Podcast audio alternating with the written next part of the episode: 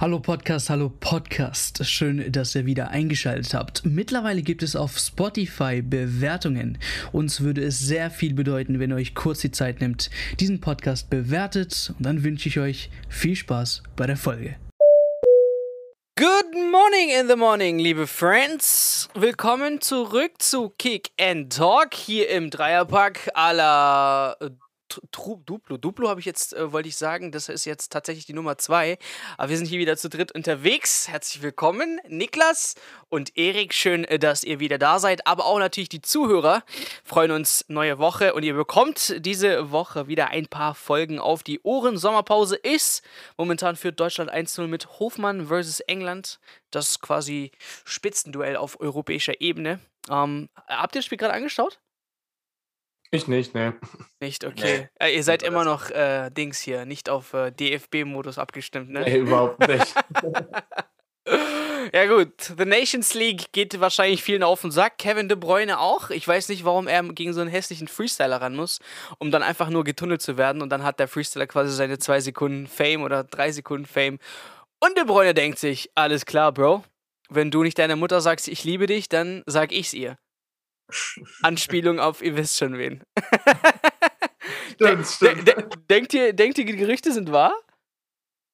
Sie wurden ja, glaube ich, wieder dementiert, aber allein ich könnte mir schon vorstellen, warum nicht. Also, also liebe, ja, ja, also liebe ja. Zuhörer, könnt ihr euch echt vorstellen, dass Piquet als Willkommensgeschenk Gavi in der ersten Mannschaft seine Mutter flachlegt und dann mit Shakira Schluss macht? Also, ich finde es echt zu weit herbeigeholt, aber okay, ähm, Medien zufolge sind die jetzt nicht mehr zusammen.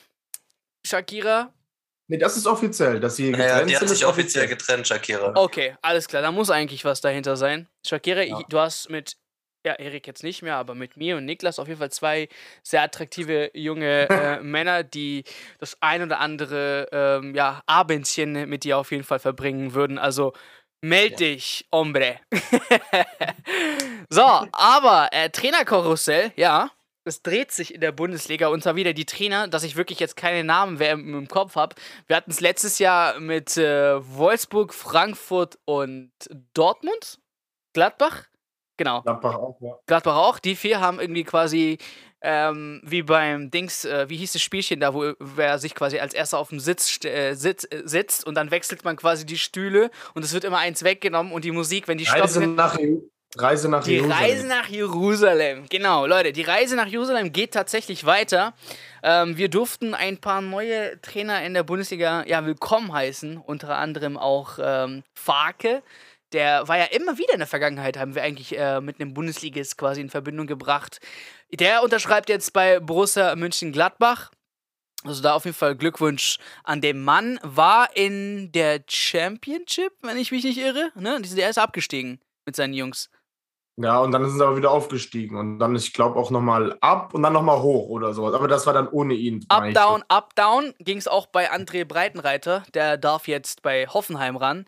Ähm, Farke, äh, nee, Farke habe ich schon. genau, Terzic, über den wollten wir auf jeden Fall nochmal quatschen, äh, weil letztes Mal habe ich euch gesagt, Roboterstimme war in It. Ähm, da wollten wir auf jeden Fall ein bisschen auch auf Rose eingehen. Warum das aus? Warum nicht etwas länger? Es haben sich ja auch einige Spieler gemeldet, äh, die auch sehr überrascht waren, dass jetzt äh, der Marco Rose rausfliegt, aber Terzic ist wieder back. War quasi wie, ich glaube, Robbie Hunker hat das letztes Jahr getwittert, quasi Terzic vorgepackt, bis der nächste oder bis der nächste Trainer kommt. In dem Fall war es Rose und dann wieder gef äh, gefeuert wird, um damit Terzic wieder quasi die erste, ähm, ja, die erste Nummer ist. Ähm, also ob überhaupt das Jahr ohne Terzic Sinn gemacht hat, keine Ahnung. Dann hätte man gleich den Mann quasi seine Arbeit machen lassen sollen und äh, vielleicht äh, wäre Borussia Dortmund in der letzten Saison etwas weitergekommen in dem einen oder anderen Wettbewerb. Ähm, genau, aber Niklas, du hast auch einen. Ja, einen ganz tollen Mann, der uns jetzt äh, hoffentlich in Liga 1 hält, aber. der gute alte Kramer äh, ja. in der Pressekonferenz, ja, der, ich dachte wirklich, guck mal, ich dachte, es wäre eine alte ähm, Einspielung, weil er, er war immer bei Bielefeld und dann war es, glaube ich, der, wo gegen euch gewonnen hat und dann seid ihr die zweite Liga oder wie war das? Ja, der, der hat uns damals, also wir, wir sind ja damals abgestiegen äh, vor, also in der vorletzten Saison oder letzte Saison, wie auch immer, ähm, durch oder nach einem nach einer Niederlage in Bielefeld und da war er der Trainer von Bielefeld damals noch, deswegen. Ja. Und äh, es gab gleich auch eine, einen schönen Patzer in der Pressekonferenz. Falke, ich meine Schalke. Äh, äh, jetzt, jetzt mal ernsthaft, wenn du das direkt so hörst als Schalker-Fan, denkst du so, alter Schwede, das sind die ersten Worte, fängt auf jeden Fall schon gut an. Ja, zumal, ich meine, man muss sagen, klar, man kann sich immer mal versprechen, aber wenn das deine ersten zwei Worte sind und du hast jetzt wirklich auch Zeit gehabt, dich auf so eine Pressekonferenz vorzubereiten, das ist für mich ein Zeichen von sehr, sehr großer Nervosität, wenn du noch nicht mal den Vereinsnamen direkt richtig raushauen kannst. Also ja, ist jetzt natürlich nicht das Hauptding, woran, worüber man sich mal seine Meinung bilden sollte, aber es untermauert halt so ein bisschen die Meinung, die man vielleicht davon hat. Aber da kommen wir bestimmt dann auch gleich noch. Aber anders als bei Christian Groß, der ja nicht mal die Spieler richtig sagen kann. Das stimmt, ja. dann lieber den Verein falsch aussprechen. Was war das mit äh, Dings? Äh, wie hieß der? Mehmet Erdogan. Mehmet so. Erdogan, genau. Mehmet Erdogan und Massimo Schipp auf jeden Fall war auch Der war auch scheiße alt, ey, ohne Witz. Also, dem Armen quasi da im Rentenalter nochmal herzuholen. Schalke hat da quasi echt in der tiefsten, tiefsten, tiefsten, tiefsten Schublade irgendjemand rausgepickt. Es war so, als ob wir hier äh, Zettelchen ins Hut und dann mischt jemand und dann pickst du immer einen raus und dann ist es immer der schlechteste Name. Ja. Ähm, aber ja, gut. Frank Kramer ist auf jeden Fall besser als Christian Groß. Also ich glaube, über Christian Groß hätte ich mich noch mehr geärgert. Ja, fang, fang, fangen wir doch mit Kramer an, Digga. Ich, äh, ja, also von Bielefeld, da kenne ich mich jetzt aus. Ansonsten habe ich jetzt Kramer wirklich nicht auf dem Schirm gehabt. Keine Ahnung, warum der überhaupt bei euch jetzt genommen wurde. Ähm, aber aus deiner Sicht, äh, was kannst du uns über den jungen Herrn erzählen? Ja, also erstmal, Frank Kramer ist, glaube ich, das werden sich wahrscheinlich so, sage ich mal, 80, 90 Prozent der Schalke-Fans einig sein, ist jetzt sicherlich nicht der Name, den man sich erhofft hat, vor allem nicht nach der langen Zeit. Also ich meine, im Prinzip sucht Schalke ja schon nach einem neuen Trainer, nicht jetzt seit Saisonende, sondern im Prinzip schon seit dem Rauswurf von Gramozis, weil ja äh, Bujo klar gesagt hatte, er übernimmt nur bis zum Saisonende. Das heißt, man ist jetzt in einem Zeitraum von knapp drei Monaten. Und wenn du nach knapp drei Monaten einen Frank Kramer präsentierst, dann ist das im ersten Moment schon etwas, was halt auf jeden Fall ein bisschen ernüchternd ist. Ich meine, man muss natürlich auch dazu sagen, ähm, der Verein Schalke ist natürlich nicht mehr der gleiche wie vor einigen Jahren, was jetzt große Namen betrifft, äh, was die Finanzlage betrifft und so weiter, ähm, ist es natürlich schon schwieriger, da vielleicht auch den ein oder anderen namhaften Trainer dann zu Schalke zu locken. Aber ähm, ja, ich bin trotzdem nicht davon überzeugt, dass Schalke mit, äh, mit Kramer erfolgreich sein wird, weil er selber eigentlich aus meiner Sicht nur zu Teilen in das selbstgesteckte Anforderungsprofil passt. Er hat ähm, bei Bielefeld einen sehr destruktiven Fußball spielen lassen, einen sehr, also sehr kompakten Fußball, ähm, stellt sich jetzt hin bei Schalke, sagt, ja, das Anforderungsprofil war, dass wir mutig nach vorne spielen, das wollen wir auch machen, schränkt dann aber gleichzeitig auch wieder ein und sagt direkt, ja, aber nur äh, wenn es der Gegner zulässt. Wenn es der Gegner nicht zulässt, dann werden wir halt stabil und kompakt stehen. Und ich sehe schon kommen, dass er dann die ganze Saison über begründen wird, dass Schalke halt vielleicht in zwei Spielen in der Saison oder in vier Spielen in der Saison irgendwie klarer Favorit ist. Und ansonsten sind die Teams immer auf Augenhöhe oder Schalke ist Außenseiter. Und deswegen wird es dann eher wieder so ein destruktiver Fußball. Und das finde ich halt einfach sehr schade. Ich glaube, den Ausschlag letztlich gegeben, dass es Frank äh, Kramer geworden ist, ist halt einfach weil er halt einfach das äh, vorhandene Trainerteam um Asamoah, um Asamoah und Büskens halt einfach aus, äh, für, zu, aus Fürther Zeiten schon kennt. Da hat er auch schon mit Büskens zusammengearbeitet. Auch äh, Schröder war damals bei, bei Kräuter Fürth am Start und deswegen kennen die sich halt ganz gut. Ähm, das heißt, das glaube ich wird schon harmonieren. Aber ja, wenn man jetzt auch hört, Gerüchte zufolge, wie auch Spieler in Bielefeld zu ihm gestanden haben, Führungsspieler wie ein Stefan Ortega, der ja bei uns auch im Gespräch war, der wohl einer der Wortführer war in Bielefeld, als es um den Rauswurf vom Trainer ging und so. Ähm, ja, da wird einem schon ein bisschen Angst und Bange und da muss ich sagen, ich, er, er ist jetzt erstmal Schalker, er hat eine Chance verdient, man darf das nicht von vornherein verurteilen, aber ich glaube, ähm, ich spreche für viele Schalker, wenn ich sage, dass das nicht unbedingt der Trainer ist, äh, von dem man auf Schalke geträumt hat. Gab es denn so wenig Auswahl, Digga? Auswahl gab es schon viel. Allerdings, was halt zum Beispiel wohl einige Trainer abgeschreckt hat, war halt einfach die Aussage, dass, dass man halt nicht oder dass ein neuer Trainer nicht mit einem kompletten Trainerteam kommen kann.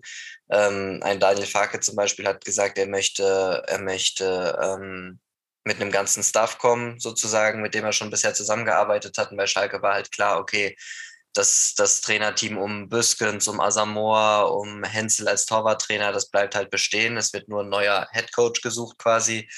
Ähm, das hat wohl einige abgeschreckt. Dazu halt auch Thema Finanzlage und so. Also ähm, ja, Schalke konnte keine Ablöse bezahlen für Trainer, äh, konnte kaum Gehalt bezahlen für einen Trainer. Ähm, aber nichtsdestotrotz muss man sagen, es kommt halt wirklich auch in der Außendarstellung ein bisschen wie eine B- oder C- oder D-Lösung daher. Also ich glaube, auch wenn man das natürlich sagt, wenn man das sagen muss auf der PK, aber ähm, ich glaube, die absolute A-Lösung ist es nicht. Ich glaube, es ist einfach derjenige Trainer, der am besten passt von den äh, Trainern, die eben mit den Bedingungen auf Schalke einverstanden sind. Ja, also die sagen, okay, ich nehme wenig Gehalt, ich koste keine Ablöse, ich brauche kein ganzes Trainerteam mitnehmen, ich bin bereit, mich auch mal unterzuordnen und so. Und davon gibt es wahrscheinlich nicht so viele, ähm, die eben einen guten Eindruck auf und, Schalke und, und, und für dich, ich meine, hattest du persönlich einen Favoriten? Ja, natürlich. Also äh, waren ja viele Namen im Gespräch. Ich habe mich in den letzten Wochen immer mehr mit der, mit der Variante äh, Scholt Löw angefreundet, der ja unter Thomas Tuchel Co-Trainer war oder ist, ähm, besser gesagt, der ja auch ein bisschen, oder der Name ist ja auch durch die Medien kursiert. Das hätte ich sehr gut gefunden, weil ich das Gefühl habe, dass der weiß, wie man eine Mannschaft führt. Äh, der hat mit jungen Spielern zusammengearbeitet, äh, der hat mit äh, großen Namen zusammengearbeitet, auch wenn man die jetzt auf Schalke vielleicht nicht primär hat, aber dem hätte ich das auf jeden Fall zugetraut und das wäre ein spannendes Ding gewesen, was ich gerne gesehen hätte. Aber ich bin ganz ehrlich, das klingt jetzt vielleicht hart und vielleicht muss ich mich, wenn es doch besser läuft als gedacht, in einem halben Jahr wieder ähm, zurückrudern. Aber wenn ich jetzt Frank Kramer nehme als äh, Referenzobjekt, da hätte ich selbst unseren B-Jugendtrainer äh, Onur Cinel deutlich lieber in die, zu den Profis befördert gesehen. Aber wir können trotzdem sagen, Jungs, dass das, wenn es so früh jetzt bekannt wurde, es ja gut ist. Ne? Dann hat der Trainer Zeit, ähm, eben mit den Spielern, ähm, jetzt auch äh, Trainingslager und so weiter und so fort. Also klar, ähm, vielleicht nicht die größte News des Tages mit dem Trainer, aber ähm, so früh das Ding klar zu machen, sind wir eigentlich von Schalke in der Vergangenheit nicht so ähm, ja, vertraut. Ich meine, David Wagner wurde auch recht spät äh, dann gekickt, glaube ich, bevor er irgendwie mit den Leuten in Trainingslager oder überhaupt irgendwie trainieren konnte. Also der war ähm, da recht, recht frisch da. Ich meine, nee, der Trainer nach Wagner, meine ich, oder? Oder war das Wagner selbst? Nee, bei, bei Wagner war so, der hatte die ganze, der hatte nach einer, nach einer durchschnittlichen Saison, sage ich mal, hat er das Vertrauen ausgesprochen bekommen, hat die ganze Vorbereitung gemacht genau. und wurde dann nach dem zweiten Spieltag entlassen. Ja. Ja. Wo man halt sagt, das ist auch für einen neuen Trainer sehr ungünstig, dann mitten in der Saison reingeworfen zu werden, ist das eine. Aber wenn du so knapp hinter der Vorbereitung warst und dann muss man halt wirklich sagen, dann war man vereinsintern ja auch vor der Saison schon nicht zu 100 Prozent überzeugt, weil sonst kickst du einen Trainer nicht nach zwei Spielen raus, wenn du vor der zwei Spiele Spiele zuvor sagst, das ist hundertprozentig unser Mann.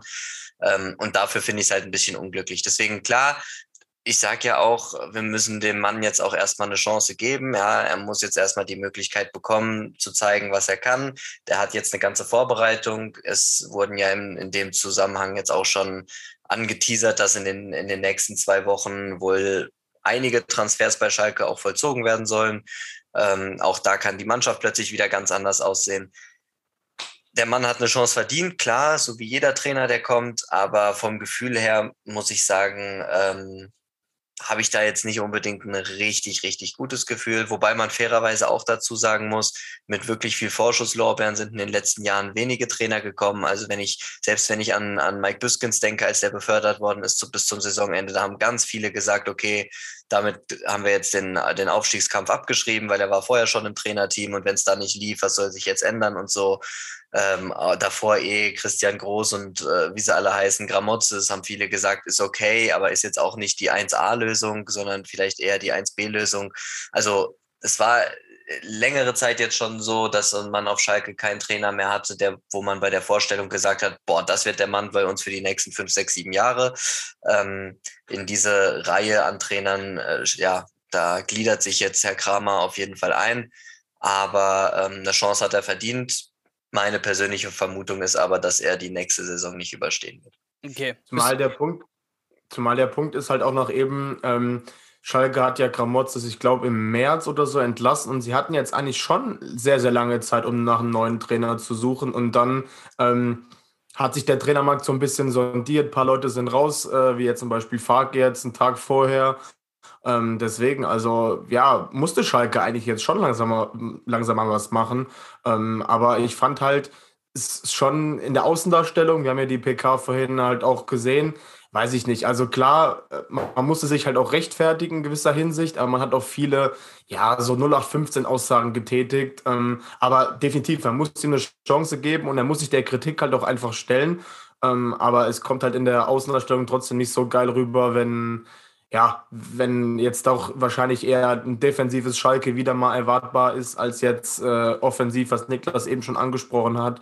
Oder ja, seine, die Sache mit Ortega oder Klos, die Niklas da erwähnt hat. Schalke hat die ganze Zeit an, an einer guten Nummer 1 gebaggert. Ortega wäre absolut ein Stil gewesen. Ja. Und ich glaube nicht, dass der Bock hat, jetzt nochmal unter Kramer zu spielen, wenn er ihn selber schon als eine Flasche bezeichnet als Trainer. Also da wird das, glaube ich, dann eher nichts.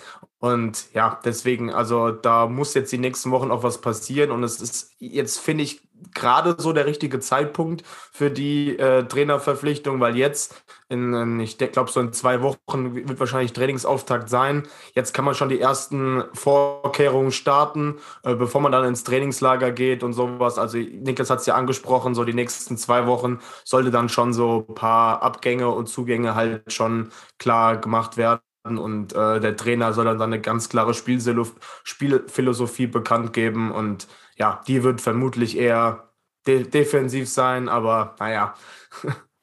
ja, gut. Ähm, wir können jetzt äh, dem ja, Mann nichts unterstellen, was wir jetzt nicht gesehen haben. Ähm, also von daher hoffen wir, dass es nicht allzu schlecht wird unter ihm.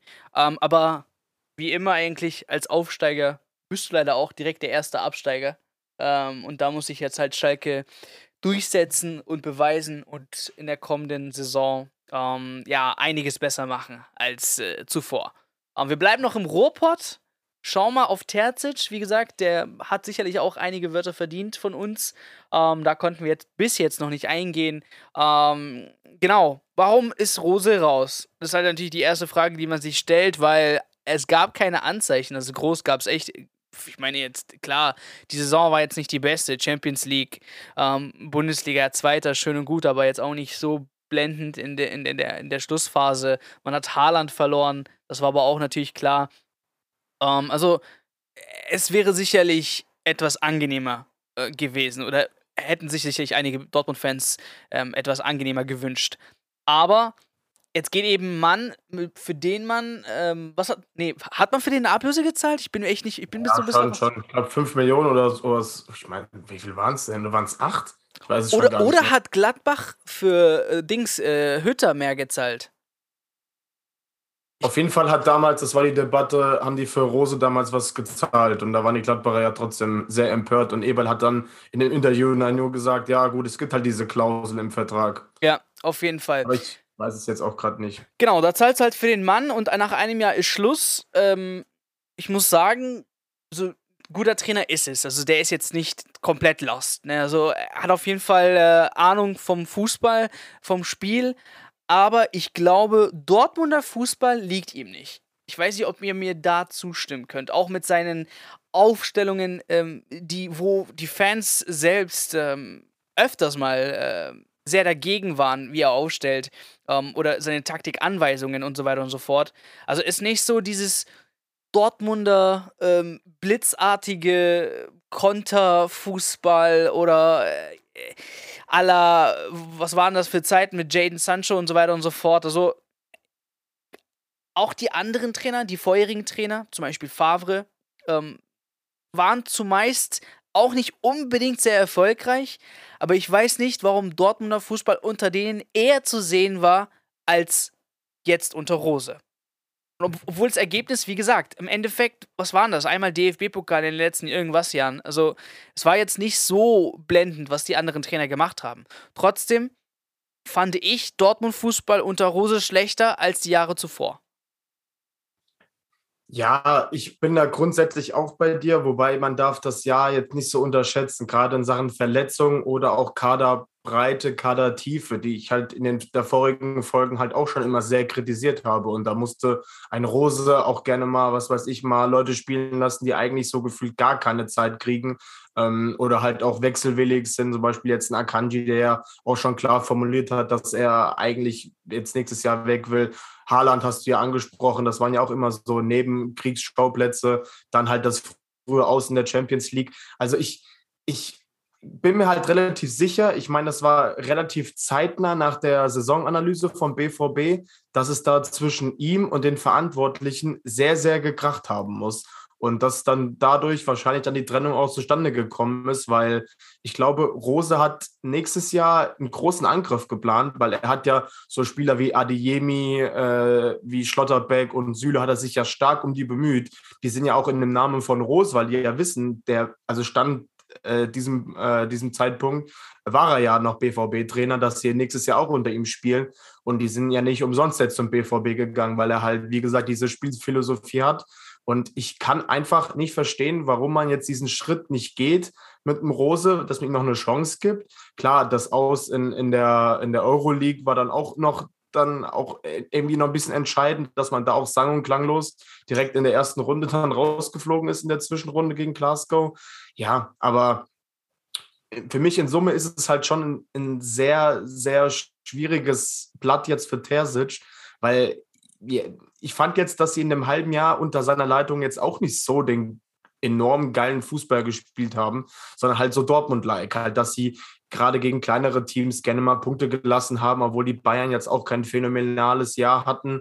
Ähm, dieses Jahr war es ja ähnlich, also da hätte man auch ruhig die Bayern angreifen können.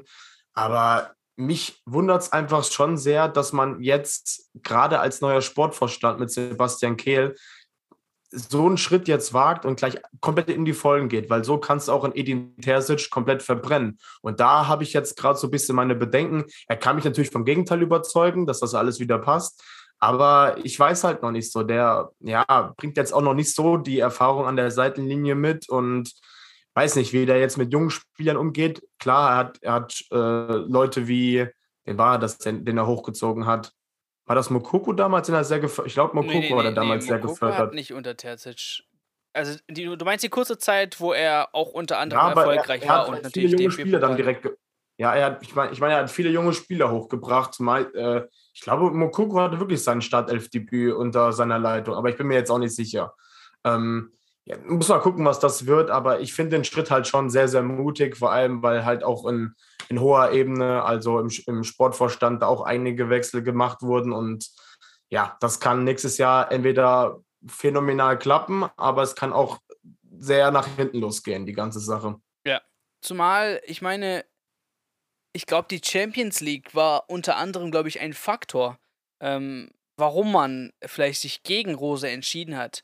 Aber ich gebe dir auch recht, mir ist quasi das, das Endgoal der, des, des Vorstands ist mir noch nicht ersichtlich. Ich weiß nicht, ob es jetzt, wie du gesagt hast, im Hintergrund gekracht hat und deswegen es zu ja, Meinungsverschiedenheiten kam und dann eben jetzt äh, der Trainer rauswurf oder man gesagt hat, okay, wegen der Leistung. Ähm, also da kann ich jetzt auch nicht zu 100% sagen, was genau stimmt. Aber ich glaube trotzdem, dass der Faktor Champions League auf jeden Fall eine Rolle gespielt hat oder eine Rolle spielen musste, weil in der Gruppe mit äh, Besiktas Sporting und Ajax ähm, war ein Weiterkommen eigentlich ein Muss, ne? Ähm, also Besiktas in der, in der türkischen Liga war, war gar nichts.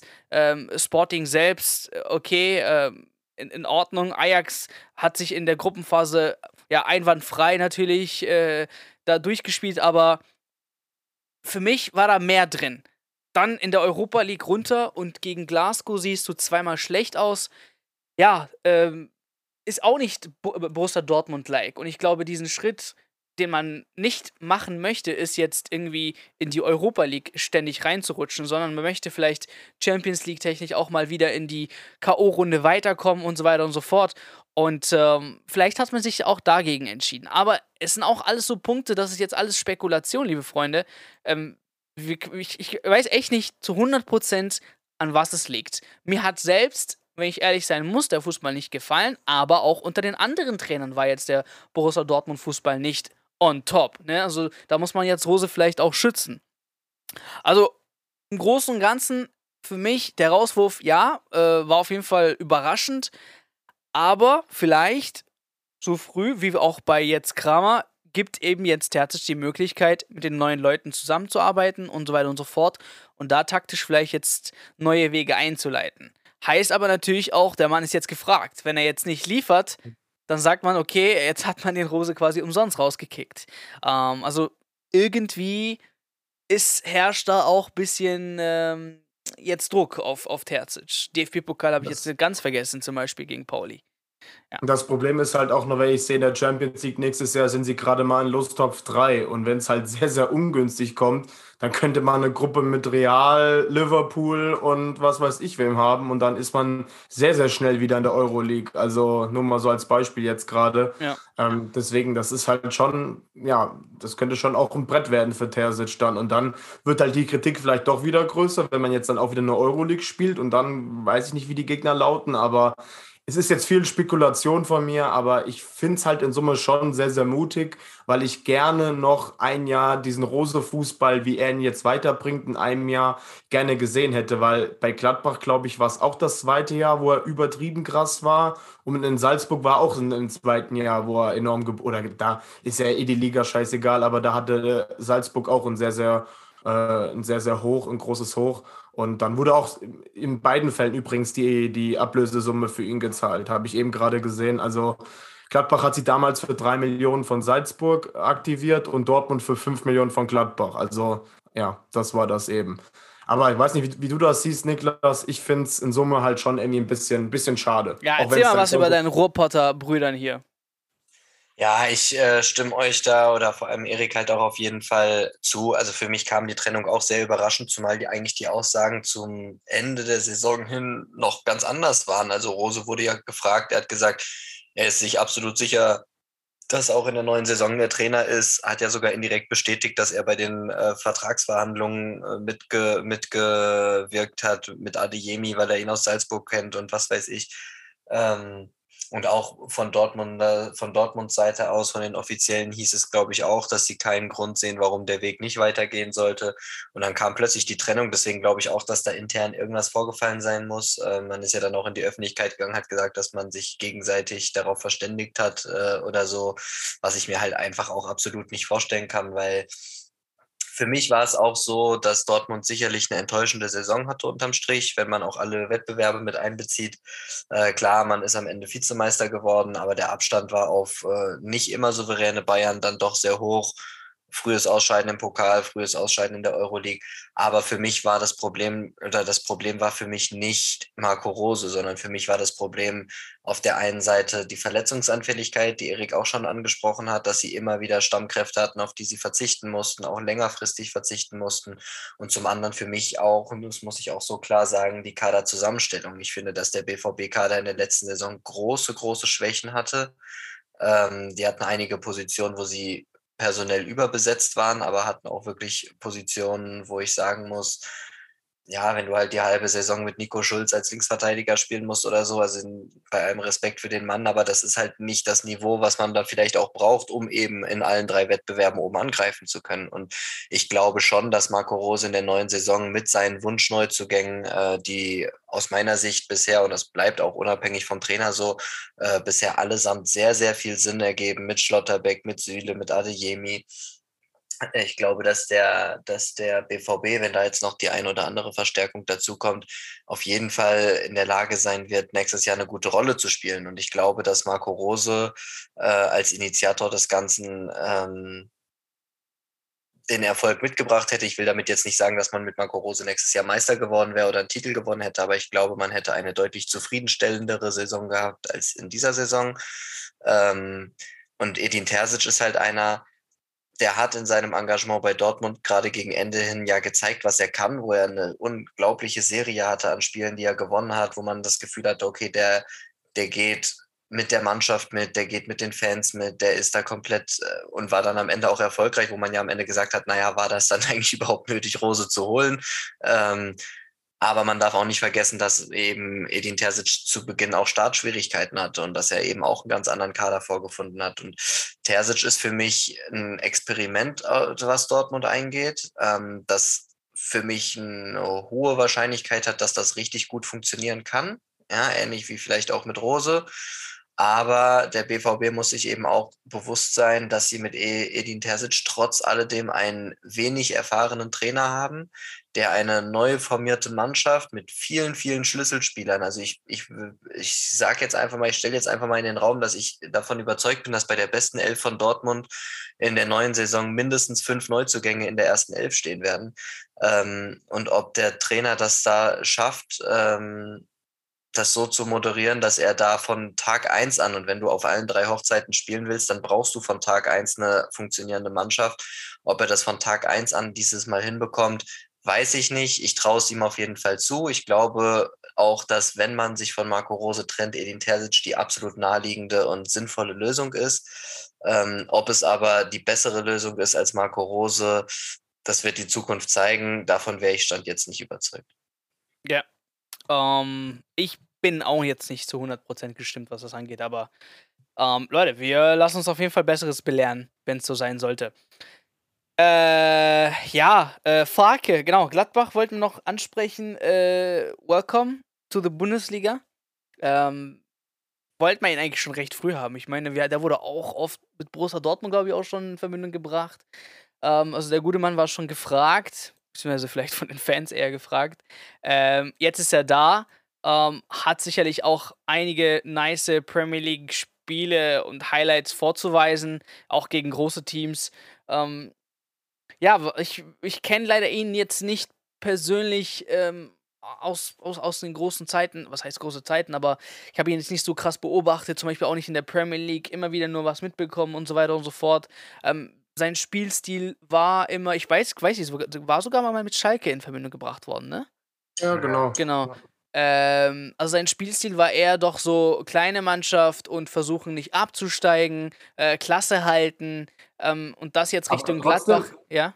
Aber trotzdem sehr, sehr offensiv. Er hat immer einen sehr, sehr offensiven, pressingreichen Fußball gespielt. Also ja. jetzt nur mal dazu. Ja. Ist auf jeden Fall ein, ein, ein Typ, der, wenn er eine, eine ja, unterlegene Mannschaft äh, übernimmt, nicht quasi die weiße Fahne hisst und sagt, alles klar, wir schauen irgendwie, dass wir nicht so viele Tore kassieren und vielleicht noch einen Punkt mitnehmen, sondern was du meinst, eben Konter oder Attacke ähm, und versuchen, ja, große Gegner zu ärgern, ähm, um dadurch auch an Punkte zu kommen. Ähm, was, glaube ich, auch durchaus einige Male geklappt hat. Ähm, ja, was, was, was erwartet ihr in der Bundesliga eben jetzt mit einer Mannschaft, die vielleicht nicht immer hinten stehen muss, sondern ähm, auch unter anderem durch die Erfolge in den letzten Jahren wieder internationale Ambitionen hat? Ähm, die Fans muss er auf jeden Fall ähm, ja, positiv stimmen. Äh, direkt vielleicht in den ersten paar Spieltagen, damit die nicht quasi jetzt hinter deinem Rücken wieder schlechte Laune machen. Ähm, also da wird auf jeden Fall ich finde, eine große Aufgabe auf ihn zukommen, die er erstmal bewältigen muss. Ja, ich sehe das im Prinzip genauso wie du. Ich glaube halt auch, er muss halt wieder den Verein erstmal zusammenbringen, äh, Fans und Spieler und generell die ganze Gemeinschaft wieder schaffen. Aber ich finde so von seiner Gemütslage und wie er drauf ist, glaube ich, ist er so ein Steffen Baumgart in Lieb, würde ich jetzt mal so deuten. Also von seiner Spielweise. Er hat schon so die, die Ähnlichkeiten auch im Spiel, was mir so auffällt. Also er ist schon gerne der wirklich super gerne offensiv spielen lässt. Erik, der Menschenkenner. Deswegen haben auch so Leute wie, wie Jürgen Klopp oder äh, Pep Guardiola in den PKs halt immer seinen Fußball gelobt und seine strikte Linie. Ich erinnere mich zum Beispiel ähnlich äh, wie, wie Bielsa bei Leeds, dass er ein ganz großes Graffiti äh, an, an der, ich glaube, Sta in Stadionnähe an der Wand hat. Also der ist da heiß begehrt und ich glaube, er kann auch äh, definitiv bei Gladbach eine Ära prägen. Ähm, ich finde es auch ehrlich gesagt gut, dass wir wieder mal ein neues Gesicht in der Bundesliga haben. Er wurde ja mit vielen Vereinen jetzt in Verbindung gebracht. Aber jetzt zum Beispiel nochmal ein Favre, also als ich das zuerst gelesen habe, dachte ich mir, Gladbach, also ja, Favre habe ich jetzt auch schon oft genug in der Bundesliga gesehen. Irgendwann ist mal gut, jetzt als hier so ein, die, die, die eure A-Lösung oder den ihr immer anruft, quasi ähnlich wie damals die Connection zwischen Hoeneß und Heinkes. Wenn es mal nicht läuft, wird er halt eben kurz angerufen. so kam mir das immer so ein bisschen vor. Aber ähm, ich finde es ganz cool und ich glaube, mit Gladbach kann man nächstes Jahr wieder rechnen, äh, wenn man halt auch ein bisschen, sage ich jetzt mal, wirtschaftet, aber ich glaube, da haben sie auch mit Wirkus einen sehr, sehr guten Mann. Der hat wahrscheinlich in, äh, der hat wahrscheinlich die letzten Jahre zum Hinterhalt von Max Eberl ein bisschen mitgearbeitet und ich glaube, der hat sich da viel abgeguckt bei ihm und ich glaube, das wird, das wird schon passen und Gladbach wird auf jeden Fall die internationalen Plätze wieder in Angriff nehmen, ähm, weil sie einfach dieses Jahr auch wieder keine Dreifachbelastung haben. Also ich sehe sie da schon hoch im Kurs, wenn sie und vor allem Farke seiner, seiner, Linie, seiner Linie treu bleibt. Ja, hoffen wir es, hoffen wir es. Ähm, ich meine, über Breitenreiter wollen wir nicht reden, oder? ist halt ein saukomischer Schritt. Ich meine, der hat mit Zürich letztes Jahr jetzt so viel gepackt, ist gefühlt seit Jahren mal wieder Meister geworden äh, in der Schweizer Liga. Und dann nach Hoffenheim zu gehen, also keine Ahnung, ich hätte jetzt auch eher Bock gehabt, jetzt irgendwie Champions League oder irgendwas zu zocken, aber ja. naja. Ich meine, Dortmund, äh, zurück mal zu Dortmund, die haben sich auch bei den Bayern gegönnt, ne? Was war das hier? Peter äh, äh, Gebhardt, Sebastian Gebhardt. Äh, man hat sich quasi das Trainerteam ähm, da nochmal äh, irgendwelche Transfers getätigt und unter anderem war dann Sebastian Gebhardt drin, äh, waren Wunschkandidaten auch. Ähm, von daher Mal schauen, was das in Zukunft so bringt. Jo. Ah, Tra ja. Trainerkarussell. Das, das war's eigentlich. Ähm, Und noch kurz erwähnen: Enrico Maaßen, der neue Trainer wohl bei Augsburg. Oder so, genau. Ja. Der hat vorher die, die Jugend von, von Dortmund trainiert, also Dortmund 2. Ähm, ist halt auch ein sehr, sehr interessanter Mann, weil er viel mit jungen Spielern kann, aber über ihn kann ich jetzt auch nicht sonderlich viel sagen, weil dritte Liga oder sowas ist ähnlich wie bei Sebastian Hoeneß damals bei Bayern 2. Ja, ja. ja, ich glaube, die sind halt momentan echt immer gefragt, so aktuell. Ähm, Aber der hat eine Garantie, dass er mit Augsburg nie absteigen wird. Ja, ich denke auch. so wie wir das die letzten Jahre eben von Augsburg kennen. Aber dieses Jahr hoffe ich es extrem, weil ich glaube, ich sehe nicht so viele Vereine unten und damit Schalke und Bremen oben bleiben, brauchen die jetzt mal ein schlechtes Jahr. Alter, Stuttgart wird zu kämpfen haben, das sage ich dir jetzt schon. Äh, also mit euch wird es auf jeden Fall super, super schwer. Bochum, klar, leider auch das zweite Jahr. Ja. Ja, da, ja. Ja. Wir sind, wir sind gespannt, Leute, tatsächlich, ähm, was die neuen Trainer, was die neuen Spieler, was die neue Bundesliga-Saison mit sich bringt. Wie gesagt, diesmal wirklich alle 18 Mannschaften, meine ich, ähm, keine No-Names mehr also sorry da auch an die anderen, Kräuter Fürth und so weiter, aber es sind echt big, big Clubs dabei. Von daher wird es auf jeden Fall eine spannende Erstligasaison. Okay, Episode ist vorbei. Vielen Dank fürs Zuhören. Bitte, bitte, bitte, bitte lasst unbedingt ein Review oder ein Abo da. Das hilft sehr diesen Podcast und vielen Dank nochmal fürs Einschalten. Bis zur nächsten Folge.